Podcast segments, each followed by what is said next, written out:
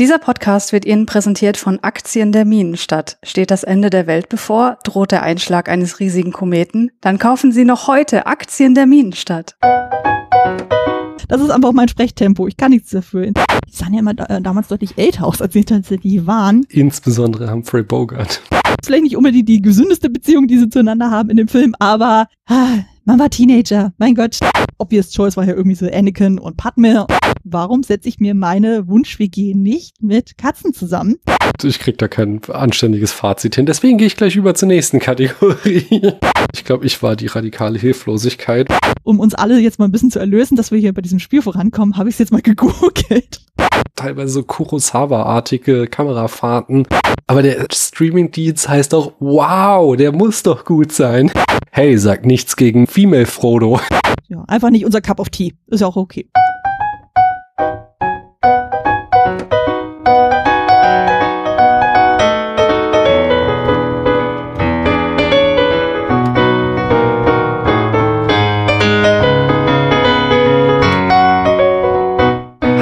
Hier spricht Daniel. Wir haben Ende September mittlerweile. Diese Aufnahme war früher geplant, aber es ist so, dass nachdem es ungefähr drei Monate in Frankfurt überhaupt nicht geregnet hat, sich der Himmel über Frankfurt gesagt hat, okay, ich hole das jetzt alles im September nach, was dazu führte, weil die Leute jetzt auch wieder die Corona-Maßnahmen ein bisschen schleifen lassen. Alle sind ja in so einem, ach, die Pandemie ist vorbei Modus und äh, plötzlich fällt den Leuten auf, so, upsi, es gibt ja auch normale Erkältungen. Und so eine wurde mir auch in meinen Haushalt hineingeschleppt. Und ich, da lag ich da nieder mit, mit so einer ganz stinknormalen Erkältung.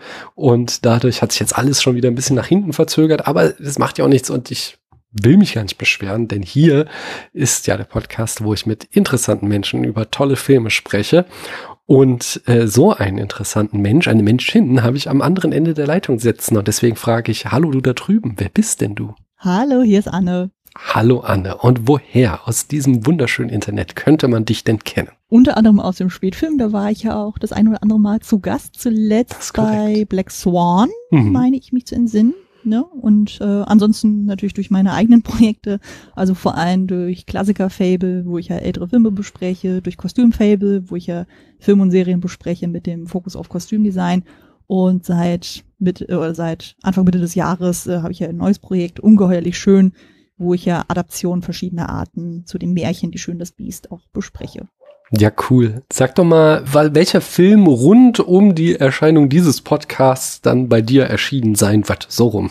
genau, das letzte, was ich jetzt abgeschlossen habe, was jetzt kurz vor der Veröffentlichung steht, ist für ungeheuerlich schön der Vergleich der beiden Disney-Adaptionen, also mhm. den Film von 1991 und 2017 zusammen mit der lieben Bianca, aka Spinatmädchen von Feenstab und Bronzeohren. Und äh, ich dachte mir so, sie als Disney-Expertin passt ja perfekt für das Thema. Und da haben uns eben beide Filme angeguckt und geschaut, so ähm, was haben die vom Originalmärchen übernommen oder abgeändert? Und äh, wie sind die beiden Filme auch ähm, im Ver direkten Vergleich zueinander. Und das war ein sehr, sehr aufschlussreiches Gespräch. Und äh, wir haben dann auch beide gemerkt, so beim Rewatch vor allem des Remakes, hm, okay, das, das sind die Erinnerungen teilweise doch sehr anders gewesen, als dann, als wir es damals im Kino gesehen haben. Hm. Ja, cool. Aber lass dich überraschen. Ja, bin ich auf jeden Fall gespannt drauf. Es hat bestimmt eine spektakuläre Folge. Oh, oh. ja, ich meine, wenn ihr da ist, die, die deutschsprachige Schön und das Biest-Expertin mit der deutschsprachigen äh, Disney-Expertin spricht, da kann das ja noch was werden, oder? Ja, ich hoffe, dass es auch so rüberkommt. Das wäre auf jeden Fall sehr schön. Also hört ja. auf jeden Fall rein.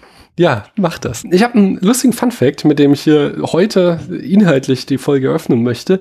Und zwar habe ich äh, gelesen auf Twitter, dass Ewan McGregors Bruder Colin McGregor Pilot bei der Royal Air Force ist und sein Codename bei der Air Force lautet dort OB2.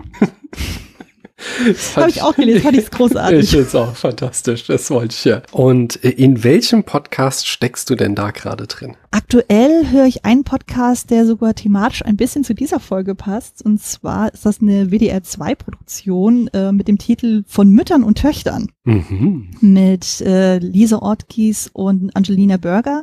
Ähm, Lisa ist äh, Ü50 und äh, Angelina ist knapp 30 Und es geht in dem Podcast quasi so ein bisschen darum, also sie sind nicht miteinander verwandt, aber sie vertreten quasi so jeweils eine Generation. Und da besprechen sie halt verschiedene Themen, die man sowohl aus eben der Ü50-Generation sehen kann und aber auch der ähm, knapp 30-jährigen Generation. Und jetzt zuletzt oder aktuell die Folge, die ich jetzt höre, ist zum Thema Mutter-Tochter-Beziehung. Also sprich dann so, was sind so die eigenen Erfahrungen gewesen der beiden Hosts und wie hat sich das zum Beispiel bei Lisa, also die Ü50-Dame, wie hat sich dann so ihre eigene Mutter-Tochter-Beziehung auf ihre äh, neue Beziehung dann irgendwie ausgewirkt? Also sie hat ja selber auch eine Tochter und das war einfach auch super spannend, indem man äh, gelernt hat von wegen so, naja, man hat ja äh, selber als Mädchen, als Teenager dann gerne mal so diverse Konflikte mit seiner eigenen Mutter und vor allem ab dem Punkt, wo man selber dann Mutter wird, merkt man auf einmal so, oh, okay, sie hat so und so gehandelt, weil so und so und ja. dass man da anfängt zu reflektieren und das ist halt super, super spannend. Also die besprechen natürlich auch noch andere Themen.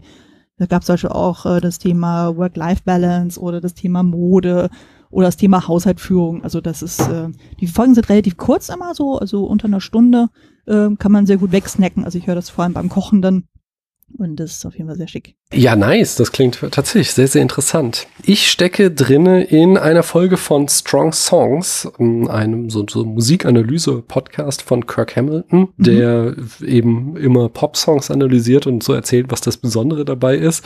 Und die Folge heißt Strong Grooves Volume 1 mit Russ Kleiner. Ich habe jetzt erst 13 Minuten gehört, aber da hat er schon erzählt, worum es gehen wird. Er analysiert drei verschiedene Funk-Songs und mhm. ähm, mit Fokus auf das Schlagzeug, wie sich die äh, verschiedenen Schlagzeuge unterscheiden und äh, was so das Besondere ist am Schlagzeugspiel dieser äh, Songs. Mhm. Und äh, ja, ich mag das sehr, sehr gerne. Ich äh, bin, also ich habe sehr, ich habe so eine musikalische Grundbildung irgendwie mal bekommen aus meinem Elternhaus, aber das ist alles sehr, sehr lange her. Das heißt, dass ich nicht so richtig viel Ahnung habe von Musik, aber ich finde, er kann das trotz allem immer sehr gut erklären. Also, wie sagt er immer zum Beispiel, ah, ich hab's vergessen, er hat so, zum Beispiel fürs Schlagzeug äh, die, die verschiedenen äh, Trommeln macht, erklärt er immer mit, ich glaube, the thumb, the sizzle and the snap oder sowas und dann weißt du sofort genau, wie sich das anhört, wenn, wenn er einfach diese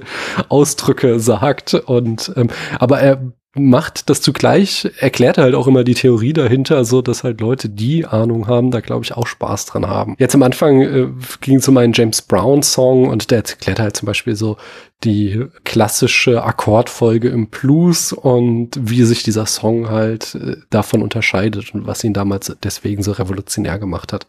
Also ich finde das sehr, sehr spannend. Ich höre da sehr, sehr gerne zu. Mm. Klingt auf interessant. Ich habe davon noch nie gehört, muss ich zugeben. Aber ich bin auch nicht so äh, da in dem Bereich Musikpodcast drin, weil ich da auch wirklich gar keine Ahnung von habe. Mhm. Ich habe kein Instrument gelernt, äh, von daher fehlt mir da so ein bisschen das Know-how. Ich kann bis heute keine Noten lesen. Also, und ich habe mehrfach im Chor gesungen, ist echt mhm. erstaunlich irgendwie, dass es trotzdem funktioniert hat. Aber gut, habe ich immer auf mein Gehör verlassen. Wie stehst du denn zu Hamilton? Hast du Hamilton gesehen und wie findest du Hamilton? Noch nicht. Ah, okay. Ich habe es noch nicht gesehen. Also ich habe nur so ausschnittsweise irgendwie kurz was gehört, so, aber mhm. also es klang auf jeden Fall alles sehr spannend vom Grundkonzept her mhm. sozusagen, aber allein so diese kurzen Snippets und ich kenne mich mit der Geschichte so gar nicht aus und so. Und wenn du dann auch noch ein sehr schnelles Englisch dann auch noch zusätzlich mm, hast, da verstehe. bin ich irgendwann raus, wo ich mir denke so, oh, das überfordert mich gerade, Hilfe, Hilfe, Hilfe. also mhm. dann müsste ich mir irgendwann mal wirklich die Zeit in Ruhe nehmen, das mir wirklich mal wahrscheinlich im Vorfeld einmal durchzulesen, von wegen, worum geht's da eigentlich? Und dann kann man wahrscheinlich dann am ehesten dann auch die Musik genießen. Mhm. Aber so in dem, was ich so höre, so klingt das sehr gut. Und es soll ja jetzt eine deutsche Adaption jetzt hier geben, ja, genau. in Hamburg, glaube ich. Ja. Und da bin ich auch sehr, sehr gespannt, wie mhm. gut das sich äh, hierüber ähm, transkribieren lässt und so. Aber da habe ich jetzt bisher auch keine so kritischen Stimmen gehört, wenn ich das richtig mitbekommen habe. Ja, ich bin auf jeden Fall auch gespannt. Jedenfalls, äh, der Sneakpot hatte damals die Folge von, von Strong Songs empfohlen, als sie Satisfied von Hamilton, er, also Kirk Hamilton, das Satisfied von Hamilton äh, analysiert hat, den Song. Und da ich halt ein riesen Hamilton-Fan bin, habe ich mir das angehört und es ist schon sehr geil, weil er da wirklich erklärt, äh, also da halt zum Beispiel auch so, so viel so Musical-Theorie, wie Musical-Sachen aufgreifen und Melodien ineinander verwoben werden, um Sachen wieder auf vorherige Songs zurückzugreifen oder irgendwelche Leitmotive reinzuweben und so. Das ist, mhm. also ich finde, das macht sehr, sehr viel Spaß. Ich höre den Podcast echt gerne. Hm. Und ich höre ja normalerweise auch Podcasts immer in doppelter Geschwindigkeit und das ist, weil das bei dem natürlich überhaupt keinen Sinn macht, der einzige, glaube ich, den ich in normaler Geschwindigkeit höre. ich mache das nie, sozusagen, weil äh, ich, weiß, ich habe das einmal irgendwie gemacht, weil ich irgendeine bestimmte Stelle gesucht habe, aber es hat mich wahnsinnig gemacht. Und ich weiß noch, zu Zeiten, wo ich in Berlin gewohnt habe, hat mir jemand mal auch gesagt bei dem Second Unit Stammtisch, von wegen, ja, ähm, sie hört dann auch irgendwie relativ viel in höherer Geschwindigkeit, aber bei mir ging das nicht, weil ich von Natur aus sehr schnell rede. und das würde dann, diese, äh, ja, was ich, 1,5 Geschwindigkeit oder höher, also das würde bei mir überhaupt nicht funktionieren, weil dann würde man mich gar nicht mehr verstehen. Mhm. Ich denke mal so, okay, ich stehe dazu. das ist einfach mein Sprechtempo. Ich kann nichts dafür. Insbesondere, ja. wenn ich mich dann irgendwie, was ich in Rage rede oder total enthusiastisch bin, dann rede ich einfach sehr, sehr schnell. Ich finde es gut. Aber das mit dem Doppeln, das ist einfach eine Übungssache. Also ich finde es spannend, weil ich habe ja nicht bei zweifacher gleich angefangen, sondern halt so langsam ein bisschen gesteigert. Das machen die besseren Podcast-Player ja sehr gut, dass die auch so, so, so Smart Speed haben, dass das ja eben auch nicht so nach Mickey Mouse sich anhört, sondern einfach die Zwischenräume mhm. rausschneiden. Und mhm. mein Gehirn ist mittlerweile so weit, dass ich manchmal mich, wenn ich eine Folge höre, frage, oh, ist das überhaupt noch schneller? Und ich dann in die Einstellung gucken muss, um zu sehen, oh ja, doch, es ist noch doppelte Geschwindigkeit. Geschwindigkeit, weil hm. sich da mein Gehirn auch voll drauf angepasst hat. Aber außer andererseits, ich podcast ja auch oft mit Leuten, die ich auch so privat treffe, jetzt natürlich Christiane, aber auch Stefan mhm. oder so. Und da hat auch mein Gehirn überhaupt kein Problem, das sofort umzuswitchen, so dass ich da, da nicht denke, oh, jetzt redet ihr aber langsam oder da redet ihr jetzt besonders mhm. schnell, sondern das ist irgendwie echt nur so eine Übungssache. Ja. Mhm. Aber ich möchte jetzt jemanden hier irgendwie ans Herz legen. Ihr müsst besonders schnell Podcasts hören. Das ist einfach nur, weil ich so viele Podcasts höre. Anyway, ich habe mehr Spiele noch. Und zwar äh, das Film-Schätzquiz wäre ein, äh, oder eigentlich das erste Spiel. Das war eben nur eine Frage. Und da würde ich natürlich dich fragen, möchtest du das mit mir spielen? Ja. ja. Sehr Muss schön. der Punkte wieder aufholen. Genau. Anne war die erste Person überhaupt, die jemals das Film-Schätzquiz gespielt hat. Ist ja auch schon wieder jetzt ein Jahr her, wenn ich mich richtig erinnere. Länger. Es müsste zwei Jahre Echt? her sein, oder? Oder, Echt? Ist das schon so lange her? Ja, oder anderthalb zumindest. Also es ist schon ein Mords was her auf jeden Fall. Jedenfalls hat sich seitdem das Spiel ja weiterentwickelt und es gibt mittlerweile viel, viel mehr Punkte zu holen als in dieser ersten Urform und von daher kann Anne da jetzt einiges gut machen. Ich erkläre trotzdem nochmal schnell die Regeln.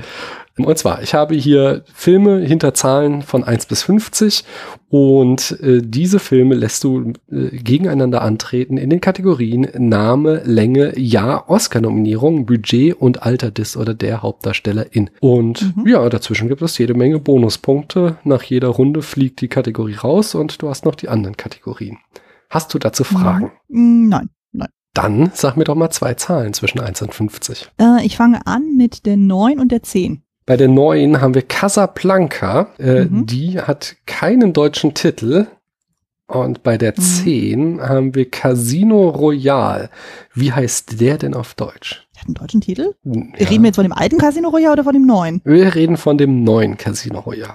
Also okay. Der Englische heißt einfach nur Casino Royale und im Deutschen haben diese Art von Filme immer einen besonderen Titel. Ich habe ihn auch gesehen, sozusagen, aber ich kann mich jetzt an den deutschen Titel nicht erinnern. Aus welcher Reihe stammt denn der Film? Also das ist äh, aus der James Bond-Reihe. Äh, ja, und wie könnte der, der Film dann heißen? Craig. Wahrscheinlich irgendwas mit 007. 007 Casino Royale dann oder James ja, Bond? 007? Ja, du kriegst einen halben Punkt. Es ist James Bond okay. 007 Casino Royale. Aber hast du deinen ersten okay. halben Bonuspunkt eingefahren. Yay.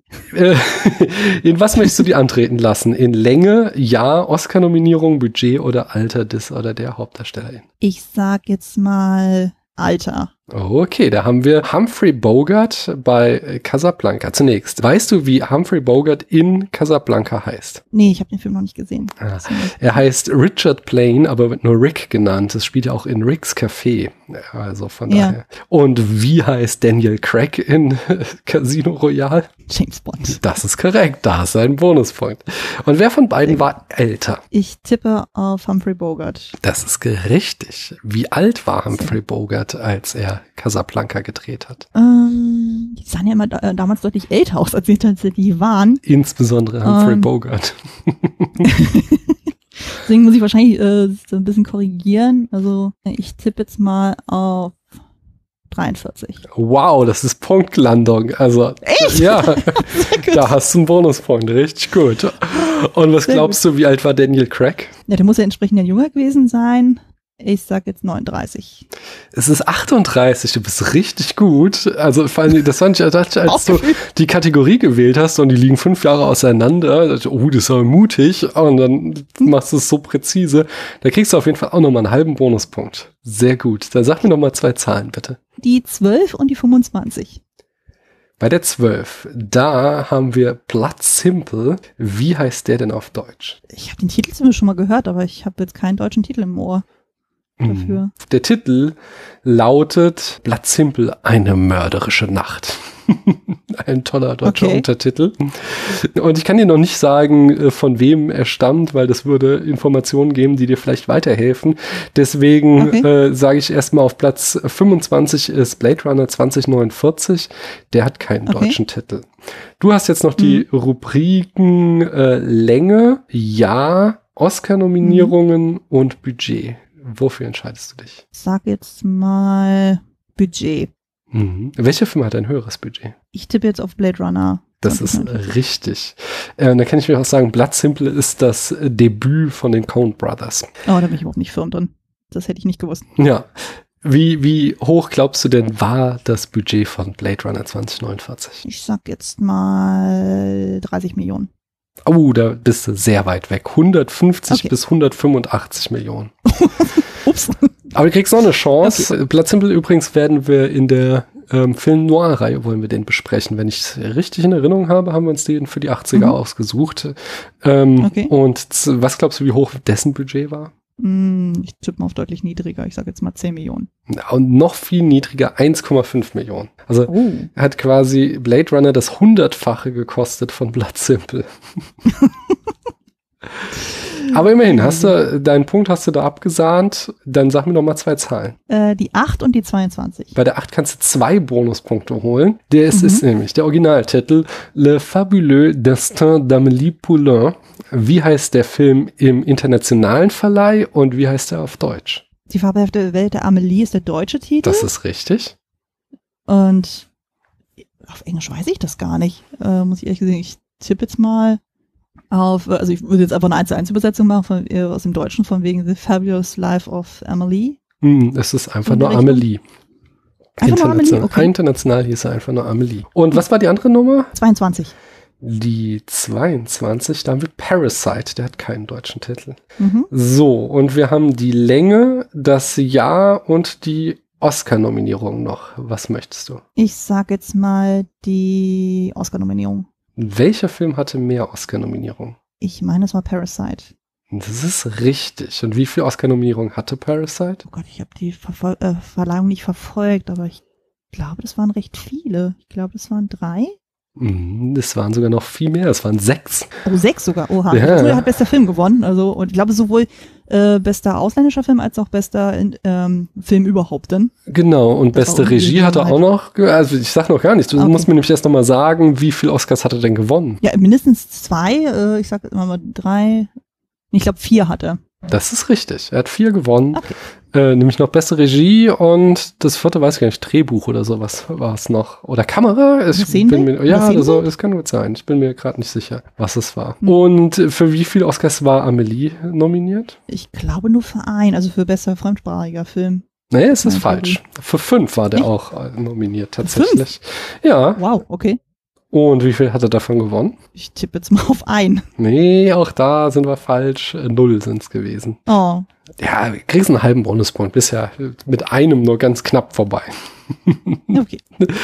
Dann sag mir noch mal Immerhin, zwei. Zahlen. ja, gern. Ähm, ich sage jetzt mal die sechs und die 20. Bei sechs haben wir The Wicker Man und zwar den alten, schon mal für dich als Info. Oh, Mhm. der hat keinen deutschen Titel. Und die 20 haben wir Mother von Darren Aronofsky. Der hat einen Alternativtitel. Echt, hat er? Ja, anscheinend ist, ah, hätte ich Okay. jetzt auch nicht gewusst. Wie heißt der Alternativtitel von Mother? Äh, äh, I don't know. Also, da stehe ich jetzt völlig auf dem Schlauch. Das bin ich gerade völlig überfordert mit der Frage. Ich hätte es auch nicht gewusst. Day Six war der Alternativtitel. Ah. Okay, das macht aber auch aufgrund der Geschichte so ein bisschen Sinn. Irgend, irgendwas Biblisches, ja, ja. Ja, ja. Was haben wir denn noch? Wir haben noch Länge nur noch, oder? Ja, nee, Länge Äh, und Jahr haben wir, genau. Da, Länge und Jahr, genau. Genau, dann würde ich jetzt das Jahr einfach sagen. Mhm. Und welcher Film ist neuer? Hier, Mother. Mhm. Und aus welchem Jahr stammt Mother? Der ist noch nicht so alt. Das muss ich kurz überlegen. Ich sag jetzt mal 2018. Na, ganz knapp vorbei, 2017. Halber Bonuspunkt. Und weißt du auch, von wann der alte Wickerman stammt? Irgendwann aus den 70ern. Ähm, da, da, da, ich sag jetzt mal 73. Das ist richtig. Ein Bonuspunkt. Sehr schön. Dann noch zwei letzte Filme darfst du mir nennen. Okay, dann sage ich die 7 und die 42. Die sieben haben wir A Clockwork Orange. Wie heißt der auf Deutsch? Uhrwerk Orange. Das ist richtig. Und 42 war der andere? Mhm. Ähm, Ist ja die Antwort. Wie wir alle wissen. Memento, kein deutscher Titel. Länge. Du hast jetzt nur noch die Länge. Welcher Film ist länger? Uff, äh, ich glaube, Clockwork Orange ist länger. Ich habe beide nicht gesehen, aber das ist jetzt äh, aus dem Bauchgefühl Mm. rausgeraten. Ja, das ist richtig. Wie lang glaubst du, ist Okay. Clockwork Orange? Ich sag jetzt 178 Minuten. 131 Minuten, da bist du mir zu weit weg. Oh. Und hast du noch einen Tipp für Memento? Wie lang ist der? Mm, da sage ich jetzt 120 Minuten. Ah, 109. Ach, das ist mir zu weit weg. Aber du hast Ja, ganz ja, schön abgeräumt. Von daher, ich denke. Sehr gut. ich bin Da- nicht mehr Schlusslicht. Nee, nee, nee. Ich glaube, da, da hast du einiges gut gemacht. Da wirst du auch in der Durchschnittswertung weit nach oben springen. Muss ja, zu, äh, muss ja zugeben, ich hatte ein bisschen Angst vor dem Spiel, aber weil, ich, weil ich das mal bei den anderen gehört habe und ich dachte so, oh Gott, oh Gott, oh Gott, ich kenne ja so viele Sachen gar nicht, so kann ich da überhaupt mithalten. Aber Ja, siehst du, ist alles halb so schlimm. Im Gegenteil, hast du, hast du mit Bravour geleistet, einen hervorragenden Einstand hier geliefert. Ja, dann habe ich dir Fragen zugeschickt. Mhm. Und zwar, die erste Frage war, welches Pärchen aus einem Film würdest du shippen? Das war eine super spannende Frage, weil ich die ja vorher in dem Podcast auch nicht gehört hatte und ich dachte Mhm. okay, hm, was würde ich denn am ehesten shippen und so. Und ähm, du hast ja jetzt nicht nur auf Film konzentriert, aber ich hatte das erste, was mir sofort in den Sinn kam, war, war eher aus einer Serie. Und zwar die beiden Hauptfiguren aus äh, Good Omens, also hier Mhm. Asa Ruffery und Crowley. Also es ist ja eine Engel- und eine Dämonenfigur. Und äh, deren Beziehung in Anführungszeichen zu, äh, zueinander, die ist einfach so herrlich und Mhm. äh, man merkt das auch, wenn man das so auf Twitter verfolgt, so wie die beiden geschippt werden, das ist einfach so großartig und ähm, die finde ich auch irgendwie herzlich zusammen, also dargestellt von Mike Sheen und ähm, David Tennant, also die spielen das auch fantastisch. Mhm. Und dann aber bei Film so, und da war ich sehr, sehr lange im Grübel, aber dann fiel mir ein so, es gab tatsächlich ein Pärchen, was ich wirklich schon jahrelang schippe und dazu sogar Fanfiction gelesen habe, habe das aber völlig verdrängt. Und zwar aus Die Reise ins Labyrinth, nämlich Sarah und der Goblin-König, Jared. Ah. Also, hier, also Ja. hier Jennifer Connelly und äh, David Bowie. Ich kann es nicht rational erklären, warum, aber, irgendwie fand ich immer dieses Pärchen immer super spannend, so wo ich mir denke, so Mensch, was wäre, wenn die doch noch mal aufeinandertreffen und so, wenn sie auch etwas älter ist und das alles ein bisschen länger zurückliegt und so. ähm, Denke ich mir immer so, Mensch, das könnte sehr, sehr spannend sein. Also von daher ich die beiden total.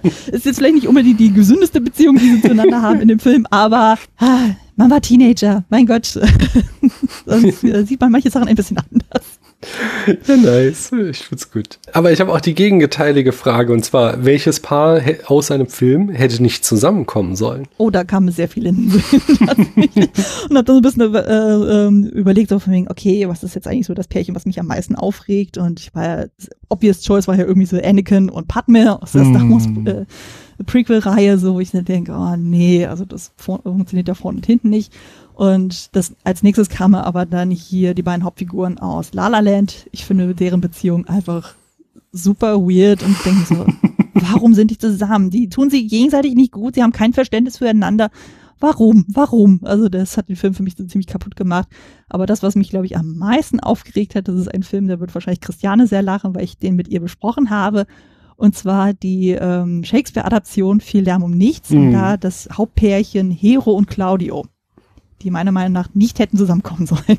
Okay, das ist bei Ähm. mir zu lange her. Warum? Was ist bei den, also ich habe eure Folge auch Ähm. gehört, aber habe es jetzt auch nicht mehr so präsent.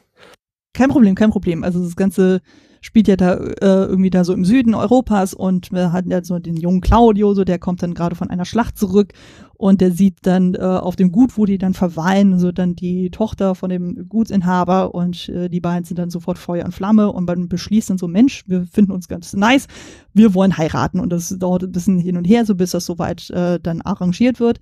Und dann äh, kommt aber eine Intrige von der Figur von Keanu Reeves gespielt, äh, der dann sagt so, hey, ich will dem Typen eins auswischen und ich behaupte, seine Verlobte geht fremd und der ähm, richtet da was ein, sozusagen, dass äh, Claudio das tatsächlich glaubt und so, dass Hero da mit jemandem vorher dann irgendwie Sex hatte.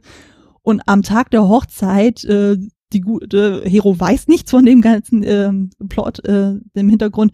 Und er beschimpft sie auf der Hochzeit wüst wie blöd und äh, macht Slut-Shaming noch und nöcher und sie bricht völlig zusammen, weil sie nicht weiß, was äh, mit ihr geschieht.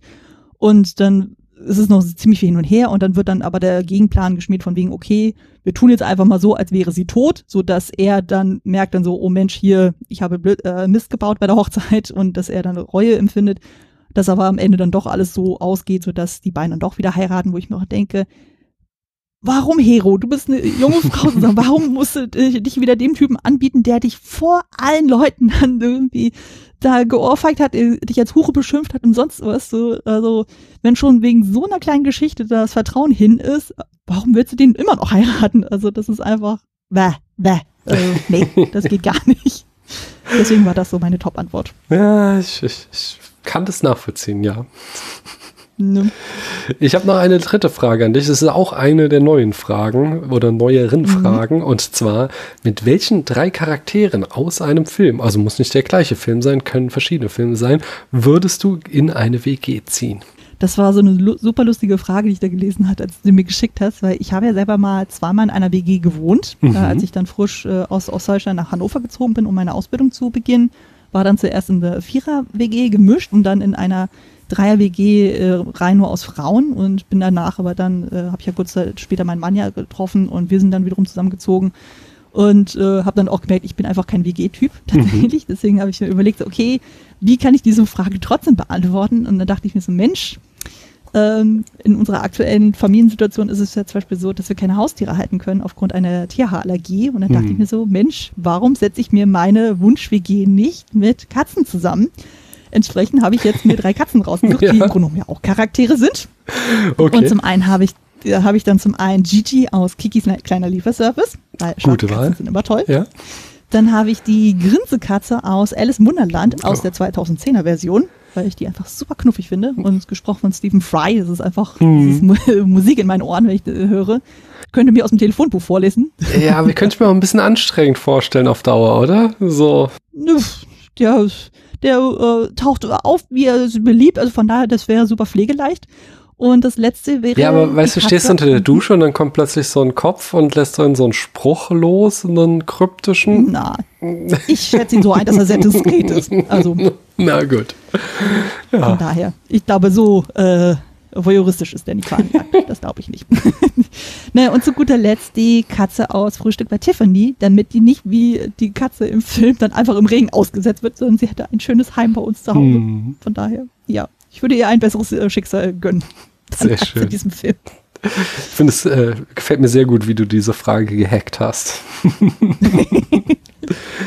Du lässt ja anscheinend durchgehen, also von daher ist ja alles gut. Ja, ja, auf jeden Fall. Ich lasse ja also einiges durchgehen.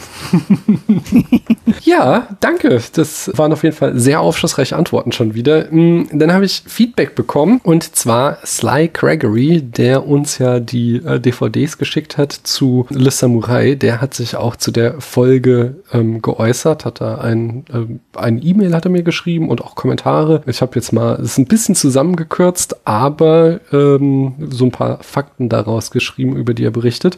Ähm, ich hatte mich in der Besprechung zu Le Samurai darüber geäußert, dass der Vertigo-Effekt am Anfang schlecht ist und dass das meines Erachtens wahrscheinlich dem Budget geschuldet ist. Und da schreibt äh, Sly Gregory zu, bezüglich deiner Vermutung, dass der schlechte Vertigo-Effekt dem Budget geschuldet ist, habe ich dir die Antwort von Melville selbst als Anhang beigefügt. Und äh, dann hat er einen Screenshot aus einem Buch. Meine Absicht war, die geistige Verwirrung eines Mannes zu zeigen, der zweifellos eine Tendenz zur Schizophrenie entwickelt hat. Anstatt nun auf die fast schon klassische Methode der Kamerafahrt zurück kombiniert mit einem Zoom vorwärts zurückzugreifen, habe ich zwar die gleiche Bewegung verwendet, aber mit Stops, indem ich also die Fahrt angehalten, den Zoom fortgesetzt, äh, dann die Fahrt wieder aufgenommen habe etc., wollte ich das Gefühl einer elastischen statt einer klassischen Dehnung erzeugen, um dadurch jenes Gefühl der Verwirrung besser auszudrücken. Alles bewegt sich und gleichzeitig bleibt doch alles an seinem Platz. Ja, vielen Dank äh, für diesen ähm, Hinweis. Ich habe diese äh, in einem der Texte, die ich gelesen habe, wohl auch diese Theorie von Melville, wonach ähm, Le Samurai äh, schizophren sei, aufgegriffen. Das halte ich halt für absolut unplausibel, weil ähm, der halt überhaupt kein Symptom eines Schizophrenen zeigt.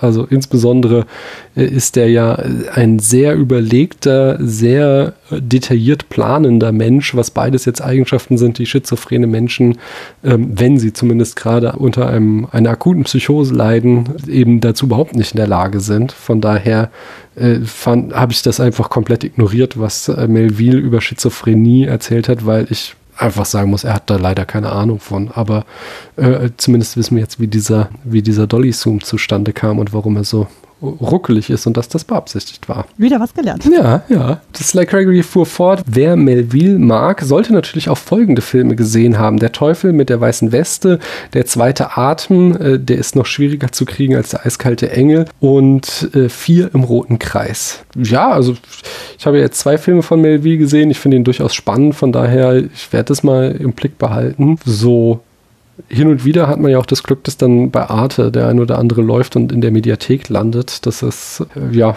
so immer meine Quelle, wenn es irgendwie um französische Klassiker geht. Und zu Delon als Mensch also schrieb Sly Gregory noch, ähm, er selber denkt nicht in Schubladen. Außerdem hat er schon immer gerne provoziert. Ihn generell als rechts zu bezeichnen, halte ich für falsch. Yes, das finde ich eine schwierige Aussage, weil also man kann gerne provozieren und man kann auch stockkonservativ sein. Also wenn hier, keine Ahnung, ähm, Söder, der provoziert auch gerne und haut Thesen raus, die ich nicht in keinster Weise unterschreiben kann.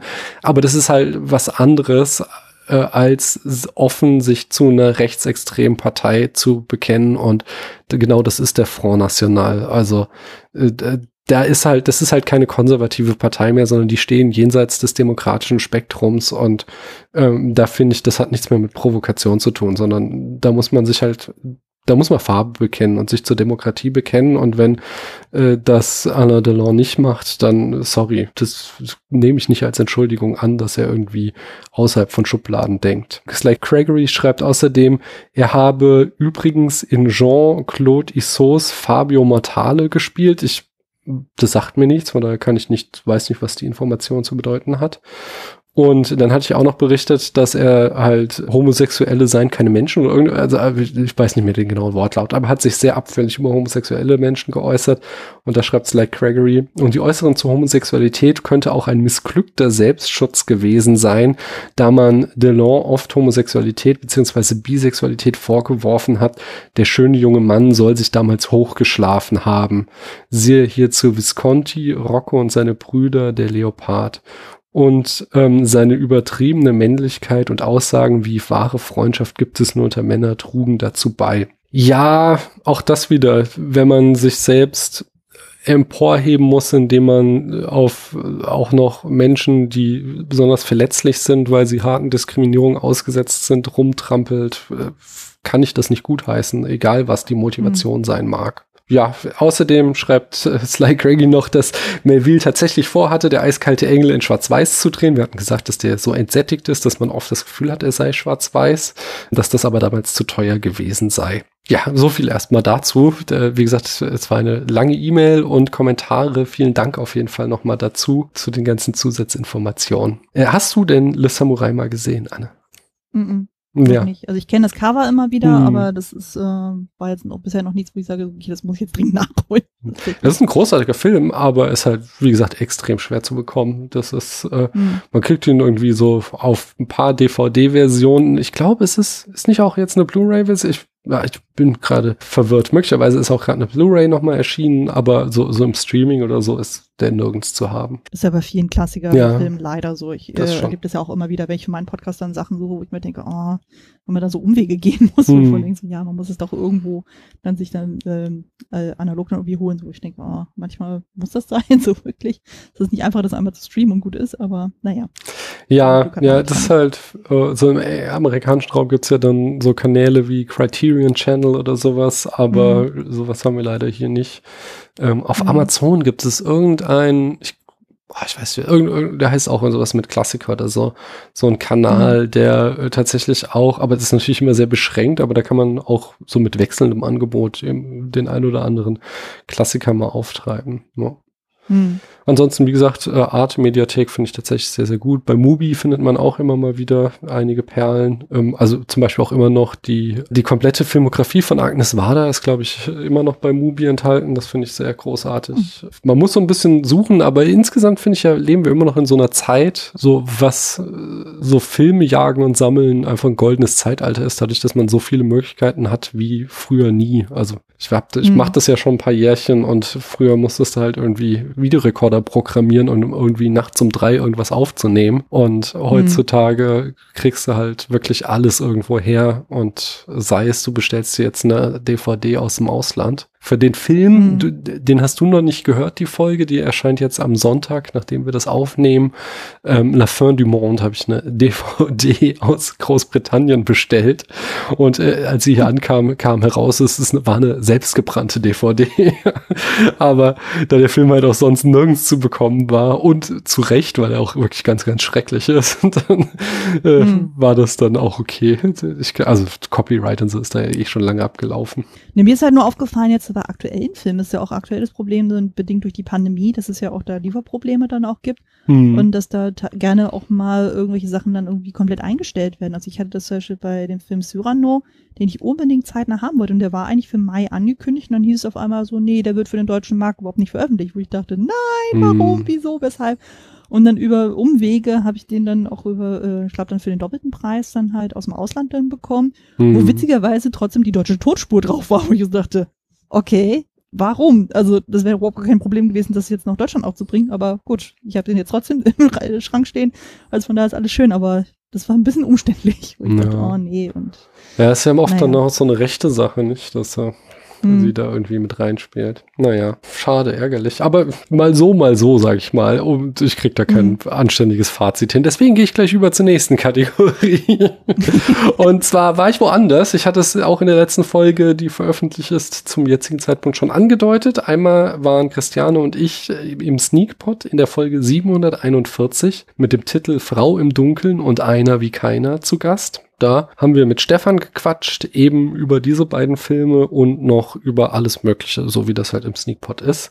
Ein mhm. äh, schöner Lagerfeuer-Laber-Podcast. Ähm, wo, mit Filmfokus, so wie ich das gerne höre. Und wir durften da mal mitmachen. Und dann war ich auch bei der Wendeltreppe ins Nichts zu Gast in der Folge 21. Wendeltreppe in die radikale Hilflosigkeit. Mit Daniel heißt sie. Ich glaube, ich war die radikale Hilflosigkeit, weil ich auch so ungefähr auf keinen Filmtitel kam. Ich konnte Filme immer umschreiben, oft auch was drin vorkommt, aber ich, also es ist halt einfach nicht mein Spiel, wo man Filmtitel raten muss und Namen kann ich mir nicht merken. Naja, aber ich. Das war eine sehr lustige Folge, ich habe die auch schon gehört. das habe ich aus mehreren Quellen gehört, von daher, zumindest da haben wir geliefert. Lohnt sich auf jeden Fall diesen Podcast zu hören, der ist echt witzig. Also ich war ja auch da mal Kandidatin. Und äh, Fun Fact, das war total witzig, es gab ja dann auch eben diese Herzensrunde und da hieß es dann auf einmal so, ja, er nennt äh, Filme, wo es ein Hotel gibt und so. Und das Witzige ist, ich hatte ja im Vorfeld mit meinem Mann so ein bisschen rumgealbert und wir haben diese Herzensrunde dann gespielt und es kam genau diese Frage von meinem Mann, also von mir, nenne mal Titel mit Hotels. Und ich musste mich in der Folge so zusammenreißen, ich dachte so, nein, das Wieso kommt genau diese Frage und so, weil ich da schon bei meinem Mann so abgelust habe, weil ich echt nicht viele Filme kannte und äh, ja. In der Runde hatte dann auch, äh, ich glaube, zu dem Zeitpunkt hatte ich gegen Jan gespielt. Ja, mhm. ich glaube, es war Jan. Äh, da habe ich dann auch entsprechend verloren. Dann, das ist aber auch echt ein komisches Thema dann so. Er ja. hat mich gefragt von wegen, nenne mir Filme mit Katzen. Da hätte ich gesagt, yay, here we go. Aber gut, man kann es ja nicht aussuchen. Ja, aber bei diese, diese Herzrunden sind tatsächlich die einzigen, äh, die ich kann. So, für die anderen bin ich nicht gemacht. Aber naja, es macht trotzdem sehr, sehr viel Spaß damit zu machen. Von daher hört da auch alle rein. Ich habe noch die Charts nachzuliefern. Le Samurai landete auf Platz 49 und damit im oberen Drittel unserer Charts. Und dann kommen wir zur Filmzitate-Staffel. Wir sind immer noch bei dem Zitat Made it ma, top of the world. Und da hast du mir im Vorgespräch was verraten. Ja, äh, und zwar hattest du ja in der zuvor erschienenen Folge, die ich zuletzt noch hören konnte, dann den Hauptdarsteller gedroppt und Mhm. äh, ich glaube auch das Ja. Und da dachte ich so, okay, ich versuche jetzt mal rauszufinden, habe ich von diesem Schauspieler schon mal irgendwas gehört oder gesehen und habe dann festgestellt, dank Letterbox, nein, ich kannte von dem überhaupt gar nichts. Und dann dachte ich mir so, okay, das macht dann auch gar keinen Sinn, dann irgendwas wild zu raten, wenn ich nicht mal einen Film mit ihm kenne. Und dann dachte ich so, okay, um uns alle jetzt mal ein bisschen zu erlösen, dass wir hier bei diesem Spiel vorankommen, habe ich es jetzt mal gegoogelt. Und äh, der, äh, das Zitat äh, kommt aus dem Film White Heat, äh, im Deutschen Sprung in den Tod von Hm. 49. Uh, Also, ist ja auch ein guter Titel, muss ich mir fürs äh, Ja. Film-Schätzquiz merken. ja, ich hätte noch äh, tatsächlich als Tipp heute gehabt, dass ähm, Unspooled da kürzlich drüber gesprochen hat. Das äh, habe ich nämlich vor einigen Wochen gehört, die Folge, und musste sehr lachen, dass sie ausgerechnet den Film, an dem wir hier alle scheitern, äh, da besprechen. Und auch was das Besondere ist natürlich, wie sie das immer machen. ja, aber schön, dann kommen wir, können wir weiter. Das nächste ist aber, glaube ich, nicht weniger kompliziert, jedenfalls für mich, aber ich habe auch den Film nicht gesehen, diesmal wieder mal. Und zwar ist das Zitat, I'm as mad as hell and I'm not going to take this anymore. Das ist aus dem Film Network. Ich habe den Film selber auch nie gesehen, aber ich habe diese Szene einmal zu, durch Ah. Zufall entdeckt so und deswegen weiß ich das. Okay, nice. Das nächste Zitat, Louis, I think this is the beginning of a beautiful friendship. Äh, das ist aus Casablanca. Ist ein schöner Rückgriff jetzt auf unsere Filmschätzrunde. Ja, genau. Obwohl du den Film nicht gesehen hast, kennst du das Zitat. Ja. ja, ja. Das ist tatsächlich ein Klassiker. Ja, das nächste ist, glaube ich, auch relativ leicht. Jedenfalls ist es sehr berühmt auch. A census taker once tried to test me. I ate his liver with some favor beans and a nice Chianti. Ja, das ist aus Schweigen der Lämmer. Mhm. Jetzt geht's ja Schlag auf Schlag. Weiter geht es mit Bond, James Bond. Und da ist nur die Frage, weißt du, wo er das zum ersten Mal sagt? Äh, ich wollte sagen, es müsste ja wahrscheinlich aus dem ersten Film sein, weil wenn wir schon hier die Liste der wichtigsten Zitate irgendwie Mhm. haben, so, dann ist es ja wahrscheinlich der erste Film und ich glaube, der heißt Dr. No. Das ist Original. richtig, ja. Die nächste Frage ist, there's no place like home. Oh, ähm, der Zauberer von Oz. Das ist Ja. ein schönes Zitat. Ah, das, nächste hatten wir auch schon im Spätfilm. Und zwar, I'm big, it's the pictures that got small. Ja, hatte ich sogar bei mir im Podcast schon. Das ist aus Sunset Boulevard. Richtig. Äh, show me the money. äh, okay. Da bin ich jetzt überfragt. Oh, okay.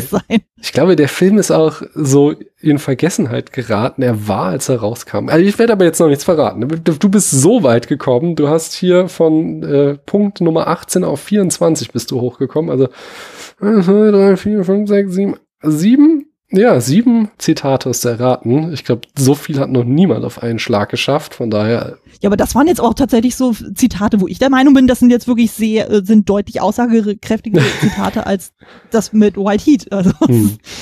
deswegen wundert mich, dass der so hoch war. Network habe ich halt zum Beispiel auch noch nie gesehen. Von daher. Nee, wie gesagt, ich kenne nur die Szene dann. Und äh, die nächste Person darf mir dann Show Me the Money zeigen. Ich wollte gerade noch sagen, äh, ich glaube, es war ein Film, der, als diese Liste erstellt wurde, wesentlich präsenter im öffentlichen Gedächtnis war, als es Mhm. jetzt ist. Aber wenn man weiß, wer das sagt, dann hat man auch gleich wieder so ein Bild vor und dann weiß man, glaube ich, auch, was für ein Film das ist. Aber bis dahin, äh, das kann dann die nächste Person ausmachen.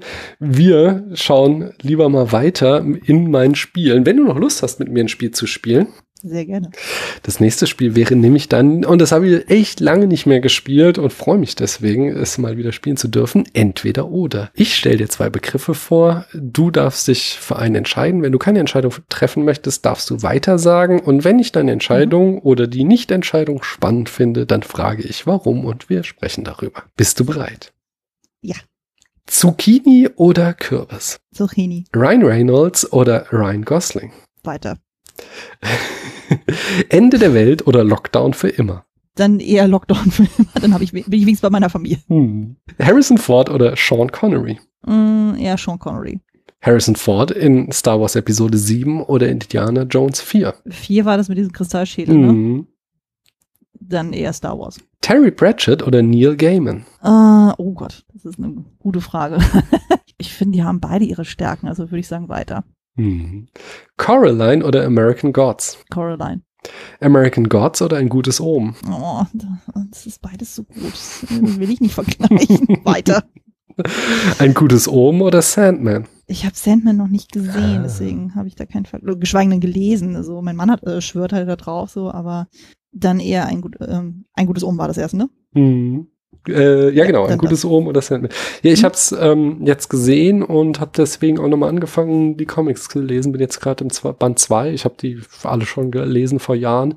Ähm, Hm. Ich finde die also auch äh, großartig und finde die Adaption ist ganz gut gelungen. Es ist, äh, sie machen sehr viel Worldbuilding in dieser ersten Staffel, aber ich finde, es sieht sehr gut aus. Es spielt ja sehr viel so in Traumwelten und äh, das finde ich, haben sie sehr toll hingekriegt und auch, auch, ja, keine Ahnung, habe ich glaube ich schon in diversen Podcasts jetzt drüber geredet. Auch so die, das Design der Hölle zum Beispiel finde ich auch großartig, weil es ein relativ minimalistisches Design ist, äh, aber trotzdem Hm. irgendwie super furchterregend. Einerseits äh, erinnerte ich mich jetzt auch so beim Lesen, so, so richtig gut werden die aber auch, glaube ich, erst so ab Band 3, 4. Also ich finde die schon am Anfang gut, aber es ist noch relativ konventionell. Auch äh, im, im ersten Band schreibt so die, die Herausgeberin so ein Vorwort, wo sie sagte so, ja gut, der erste Band, das war halt so eine klassische Heldenreise. Ähm, so ein Typ, der so Tasks erledigt.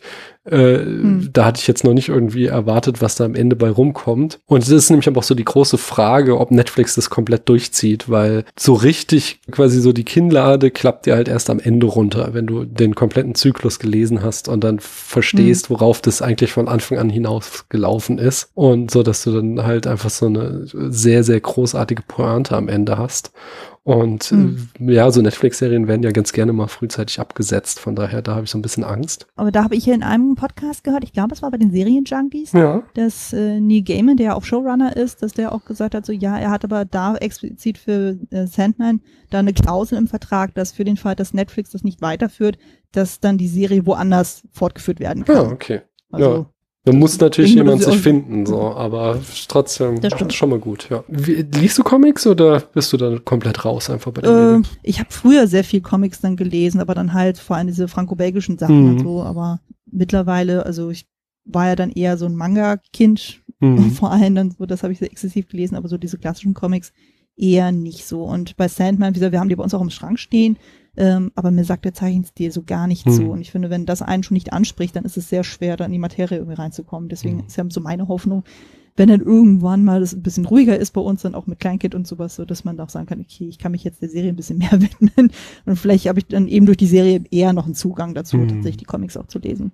Ich kann dir aber äh, verraten, auch die in den Comics, er arbeitet immer wieder mit anderen Zeichnern zusammen. Also der Stil wechselt auch. Es Hm. gibt sogar so Ah, ein, okay. das ist jetzt nicht mehr Teil des, des offiziellen Zyklus, aber so ein, so ein, quasi so ein Anhang, der von einem japanischen Zeichner gemacht wurde dann. Also Hm.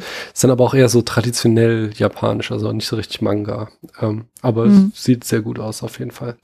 Wo war ich? Da war ich. Und zwar bei Pocahontas oder Der mit dem Wolf tanzt. Ich habe nur Pocahontas gesehen, aber ich äh, ist, glaube ich, beides jetzt nicht so die beste Darstellung der ähm, indigenen Bevölkerung. Also von daher ähm, würde ich sagen weiter. Hm. Ist Zoe Saldana in grün oder in blau? Jetzt muss ich kurz überlegen. Blau war ja ein Avatar und grün ist in Guardians, ne? Ja. Ja, dann in Guardians. Tuvok und Nilix oder Tuvix? Da bin ich völlig raus. Weiter. Miles O'Brien in TNG oder in Deep Space Nine? äh, weiter. Worf in TNG oder Worf in DS9? Weiter. Also alles, was mit Star Trek zu tun hat. Das war's auch schon, raus. keine Sorge. Und so, zwar zumindest vorläufig. Ich kann nicht garantieren, ich glaube, später kommen wieder Star Trek-Folgen. Aber bis dahin frage ich erstmal Mord oder giftige Pilze. Dann glaube ich eher Mord, es geht schneller. Hm. Geister oder Zombies? Geister. Besessenheit oder leibhaftige Dämonen? Leibhaftige Dämonen. Hm.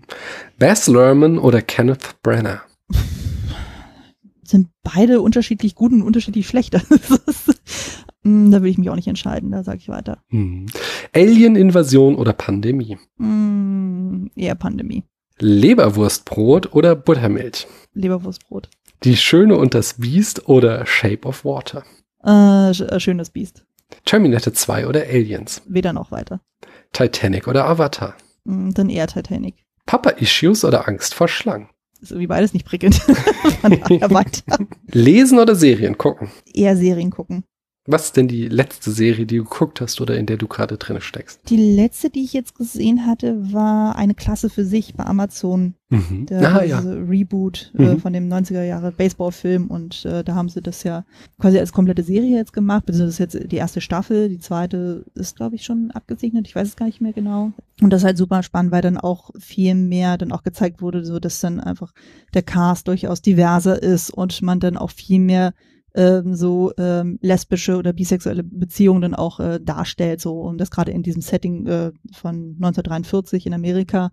Und man hat ja quasi zwei Perspektiven, einmal von einer weißen verheirateten Frau und von einer schwarzen unverheirateten Frau und wie die beide versuchen irgendwie in äh, den Bereich Baseball reinzukommen. Und das ist äh, durchaus sehr, sehr spannend. Ist ein bisschen vom Pacing her manchmal so ein bisschen langsam, aber da gibt es teilweise wirklich sehr, sehr coole Charaktere, wo ich mir denke, so ja, allein für die guckt man das auf jeden Fall sehr gerne. Hm.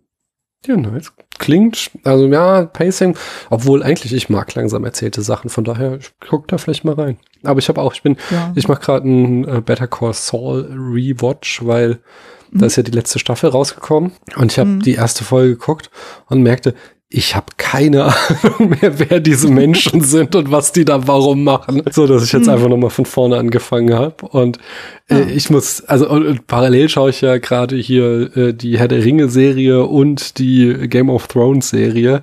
Und stimmt, Herr der Ringe gucke ich auch gerade. äh, ja, ich glaube, guckt jeder. Guckt Aber das so ganze, nebenbei dann so. das ganze Internet, ja, ja. Äh, Nee, und ich muss einfach sagen, äh, dieses, also es ist so, so inszenatorisch, äh, einfach so eine komplett andere Liga. Es ist so gut gemacht. Äh, Das ist, also, oh, es ist jede einzelne Folge ist besser als irgendwie, was weiß ich, 70 Prozent der Filme da draußen, weil die mit, mit so einer Sorgfalt einfach inszeniert sind, wo die ganze Mhm. Zeit die Kamera perfekte Einstellungen hat, die schon teilweise so Kurosawa-artige Kamerafahrten sind und dann immer wieder irgendwelche kleinen Details eingeführt werden, die dann später wichtig werden oder die Sache, also es ist einfach, es ist so, so gut inszeniert, diese Serie. Sowas, Hm. äh, ja, äh, ich bin hin und weg. Das also, ähm, ich bin sehr gespannt darauf, was Vince Gillian heißt er, glaube ich, der, ähm, der Regisseur, was der als, äh, oder der Showrunner, was der als nächstes machen wird. Ob er sich mal, ob er sich lossagen kann von diesem Breaking Bad Universum und mal was ganz anderes macht. Aber ich glaube, da, also, da können wir noch Großes erwarten. Wo war ich? Ich war, genau, Kikis kleiner Lieferservice oder mein Nachbar Totoro. Oh, das ist beides schön. nicht entscheiden. Die sind beide toll. Ich habe beide Sophie's ganz Choice. Ja, nee, nee, da will, da will ich kein Entweder-Oder machen. Nein, nein, Okay. nein, nein, nein. Aus Prinzip nein. Okay, Dann frage ich weiter. Fantasy oder Science Fiction? Fantasy. Neon Genesis Evangelion oder Keanu Reeves? Was ist denn das für eine Gegenüberstellung? Könnte was mit Christianes Interessen zu tun haben. ja, gut, das macht durchaus Sinn. Ich sage jetzt Keanu Reeves. Also nicht, dass Neon Genesis nicht gut wäre, aber dann eher Keanu Reeves, wenn ich das so direkt im Vergleich habe. Eine Freundin retten oder 100 Fremde? Das ist ja auch eine, so eine Gewissensfrage. Nein, das ist äh, dann eher eine Freundin retten. Faustkampf oder Schwertkampf? Eher Faustkampf. Rings of Power oder House of the Dragon? Ich habe in House of Dragon noch nicht reingeguckt, weil ich nicht einsehe, da ein Abo abzuschließen. Von daher sage ich jetzt Rings of Power. Aber der Streaming-Dienst heißt doch, wow, der muss doch gut sein. Ja, aber nein, nein. Warte ich lieber, bis es irgendwann mal analog auftaucht, äh, so hoffentlich Mhm. mal, dass es das tut, so, und dann kann ich es immer noch nachholen. Also das rennt mir nicht weg. Von daher, Ich machte ja äh, auf, auf Twitter Reviews in Anführungszeichen, indem ich die Folgen äh, beim zweiten Mal gucken, Screenshotte und dumme Sprüche dazu mache. Und am, zu diesem Wow fand ich am besten von jemandem, ob Sky oder Wow, für mich bleibt das Premiere. sehr schön. Ach Gott, das gab's ja auch noch früher. Ja, ja. Ich erinnere mich noch dunkel. Ja, ja, lange ist es ja. Nee, aber Rings of Power hat wenigstens eine sehr schöne äh, ähm, Freundschaft dann so mit Elrond und Dorin. Also allein wegen die Ja, das stimmt. diese Serie eigentlich nur. Der Rest ist mir ziemlich egal, aber die beiden sind toll. Nein, nein, der, der Mann, der auf gar keinen Fall Gandalf ist und mit den Hobbits abhängt, das finde ich auch sehr schön. Also ich, Ach, The Stranger. Hm? Ich lässt ja immer, dass die ganze Zeit Biomüll in den Haaren rumtragen, die Kleinen. und da kam auch von jemandem, hey, sag nichts gegen Female Frodo. Die mag ich auch. Ödipus oder Herakles? Äh, ich sag jetzt Ödipus. Ist Sprache zum Denken nötig oder nicht? Nö. Nö. Bullshit oder Humbug? Äh, ich sag Humbug. Romeo und Julia oder Hamlet? Beides sehr tragische Stoffe. Ich habe auch beide in der Schule bzw. im Studium gelesen. Von daher, ähm, ich, ich finde eigentlich Romeo und Julia tatsächlich spannender. Mhm. Romeo oder Julia? Eher Julia. Mercutio oder Tybalt? Mercutio. Der ist ja wohl die coolste Socke überhaupt. Frage mich, ob da irgendwann mal jemand Tybalt sagt. Wer weiß, wer weiß. Kommt vielleicht auf die Inszenierung an. Ja, okay, das, das stimmt natürlich. Der letzte Kreuzzug oder Stolz und Vorurteil? Stolz und Vorurteil. Analog oder digital? Hm, hat beides seine Vorteile. Von daher weiter. Menschen fotografieren oder Städte fotografieren? Menschen. Dakota Fanning oder Al Fanning? Äh, ich habe zu beiden keine richtige Meinung, daher weiter. Lars von Trier oder Stanley Kubrick? Finde ich ehrlich gesagt beide doof. Picard oder Mrs. Maisel? Mrs. Maisel. Mrs. Maisel oder Downton Abbey? Mm, Mrs. Maisel. Warum? Du bist ja Downton Abbey, also wenn ich Downton Abbey höre, dann denke ich an dich, weil irgendwie habe ich dich damit abgespeichert, dass das dein Ding ist. Wie kannst du jetzt Mrs. Maisel wählen? Ne, weil das, äh, Mrs. Maisel ist ja auch im Grunde eine Kostümserie. Ich habe halt noch nicht darüber gesprochen, weil die noch nicht abgeschlossen ist. Also Mhm. von daher, es wird irgendwann auch, ich will auch darüber irgendwann mal sprechen. Ja. Wenn jemand Bock darauf hat, meldet euch, meldet euch. Ich will das auf jeden Fall machen. Und äh, Mrs. Maisel hat einfach irgendwie, das ist noch ein bisschen mehr, ja, ein bisschen bodenständiger, weil so dieses Mhm. Downton Abbey ist ja doch sehr dieses aristokratische und so und das ist ja noch ein bisschen weiter weg so von der Historie und Mrs. Maisel ist ja doch ein bisschen modernerer in Anführungszeichen und hat auch super coole Dialoge, dann so auch so die ganzen Frauendynamiken, das ist einfach nochmal ein bisschen spannender auch teilweise. Das ist halt nicht so dieses sehr, ja, ja, sehr britische irgendwie, sondern Hm. das, hat, äh, du hast dann, ich habe das immer so verglichen, das ist so ein bisschen wie äh, die Sitcom Die Nanny in den 50ern, so, weil es ja auch sehr viel mit diesen jüdischen Spiel, äh, äh, Bildern irgendwie dann auch spielt, dann so, also was so gewisse Charaktertypen dann irgendwie betrifft.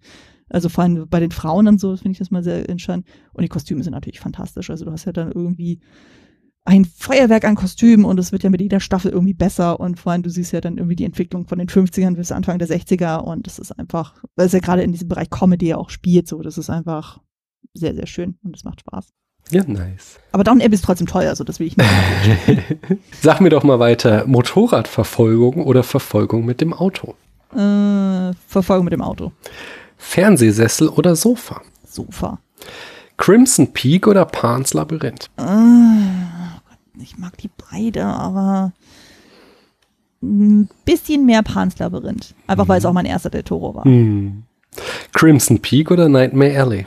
Crimson Peak. Crimson Nightmare Peak? Alley war gar nicht meins. Ja, fand ich auch nicht. Also, das war, das war so alles. Es sah toll aus, aber Genau. war nicht meine Story. Sonst war es, ich fand es auch sehr, sehr lame in der Story. Ähm, und auch, ja, ja, ich, ach nee, brauche ich mich jetzt nicht weiter zu äußern. Das ist der Punkt.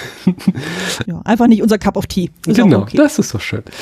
Ne? Crimson Peak oder Pacific Rim? Äh, Crimson Peak. Hm. Crimson Peak hast du in, was war es? Auch neulich besprochen irgendwo. Oder kommt noch? Äh, nee, ich habe, ich noch besprechen. genau, ich Kommt habe, noch, ich habe es auf. Twitter, hast es angekündigt. So rum, ja. Genau, also ich nehme das äh, im Oktober auf und Mm. ich habe vor, das noch spätestens zu Halloween zu veröffentlichen. Also das ist ja quasi mein Horror Ja.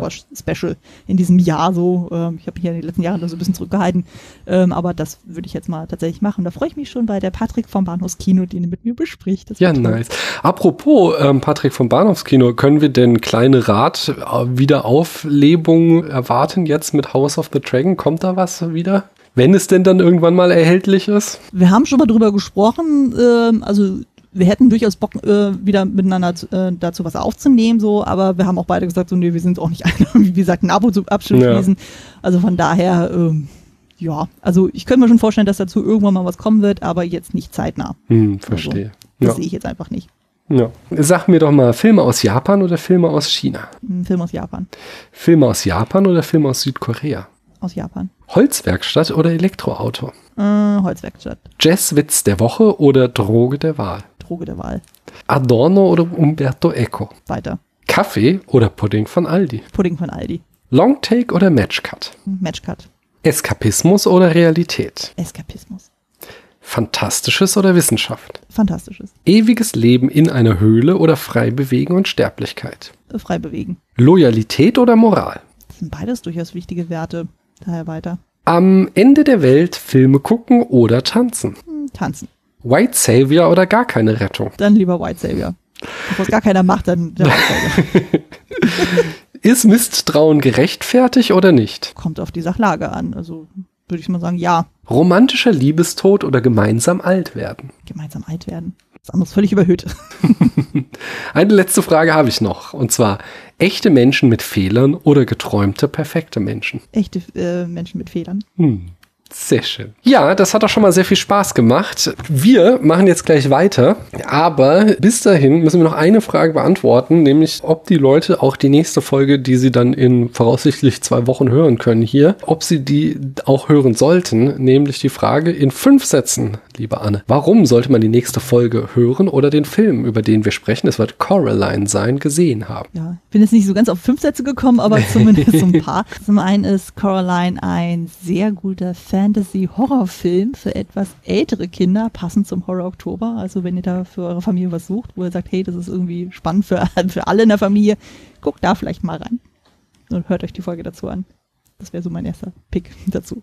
Hm. Ich ergänze das mit, also auch diese Kombination aus Kinderfilm und Horror ist sehr spannend, weil es eigentlich ja Dinge sind, die nicht zusammenlaufen sollten, die aber irgendwie passend gemacht wurden. Das, äh, ja, da werden wir gleich noch drauf eingehen. Genau. Zudem haben wir hier äh, eine fantastische Stop-Motion-Arbeit unter der Regie von Henry Selick. Und das Ganze basiert ja auf einem Buch von Neil Gaiman, der tatsächlich auch für Kinder schreiben kann und nicht nur die düsteren Sachen wie Sandman oder American Gods. Hm. Ja, und dann, ich, ich hatte es öfter mal auch in letzter Zeit gesagt, ich mag so Filme, die mir was zum Kauen geben. Also, wo es nicht irgendwie, ich den Film sehe und ich weiß sofort, was so die, die zentralen Themen sind, wo, wo ich nicht irgendwie graben muss. Und das war hier nicht so, sondern ich bin bis jetzt noch nicht ganz klar, was denn jetzt die Botschaft des Films ist. Also, da sind so, werden so verschiedene Themen drinne verhandelt. Und daran habe ich allein auch Spaß, da länger drauf rumzudenken. Hm. Nur zum einen haben wir auch hier einen tollen Film, äh, Film über das Thema Mutter-Tochter-Beziehung, was man ja auch gerade so im Kinderfilmbereich ja auch nicht unbedingt so häufig sieht, vor allem hm. in dem Setting auch noch. Ja, ich bin damit durch. Ich finde, wir haben schon einiges. Wenn ich richtig gezählt habe, müsstest du noch einen Satz haben, oder? Ja, einen Satz würde ich noch ergänzen. Ja. Und zwar, warum man sich auf das Gespräch freuen sollte, weil im Grunde erzählen wir äh, oder sprechen wir beide aus der Elternperspektive ja, ja. diesen Film, was durchaus sehr spannend ist. Und vor allem, weil wir auch beide jeweils eine Tochter haben. Ich denke mal, das mhm. äh, bringt auch nochmal interessante Blickwinkel in die Diskussion mit rein, denke ich mal. Ja. Weil ich weiß noch, ich habe den Film gesehen, bevor ich Mutter wurde, das erste Mal von daher und dann jetzt zum Rewatch, dann jetzt aus Mutterperspektive. Das denke ich mal, das ist durchaus interessanter nochmal drauf zu kommen. Ja, da bin ich gespannt. Aber Anne, sag mal, wenn die Leute jetzt gleich noch viel mehr von dir hören wollen, wo sollen sie denn dann jetzt mal am besten reinhören? Ja, wenn ihr direkt äh, von mir nochmal was hören wollt, so, dann hört am besten in meine Podcasts rein. Also entweder Klassiker-Fable, Kostüm-Fable oder Ungeheuerlich schön. Wenn ihr mir bei Twitter unter dem Handel Kostümfrau folgt, da findet ihr auch die alle. Also da ist alles jeweils verlinkt, dann so müsst ihr nicht groß suchen. Und dann pickt ihr euch einfach das raus, was euch am ehesten anlacht. Ich weiß, meine Sachen sind teilweise sehr nischig, aber das ist auch okay. Das ist halt mein Ding. Von daher. Irgendwas findet ihr bestimmt, was euch interessiert. Ja, bestimmt. Also da spannende Sachen dabei. Ich danke dir auf jeden Fall, dass du schon hier warst und freue mich darauf, gleich mit dir weiterzureden. Und euch da draußen danke ich, dass ihr bis hierhin zugehört habt. Tschüss. Tschüss.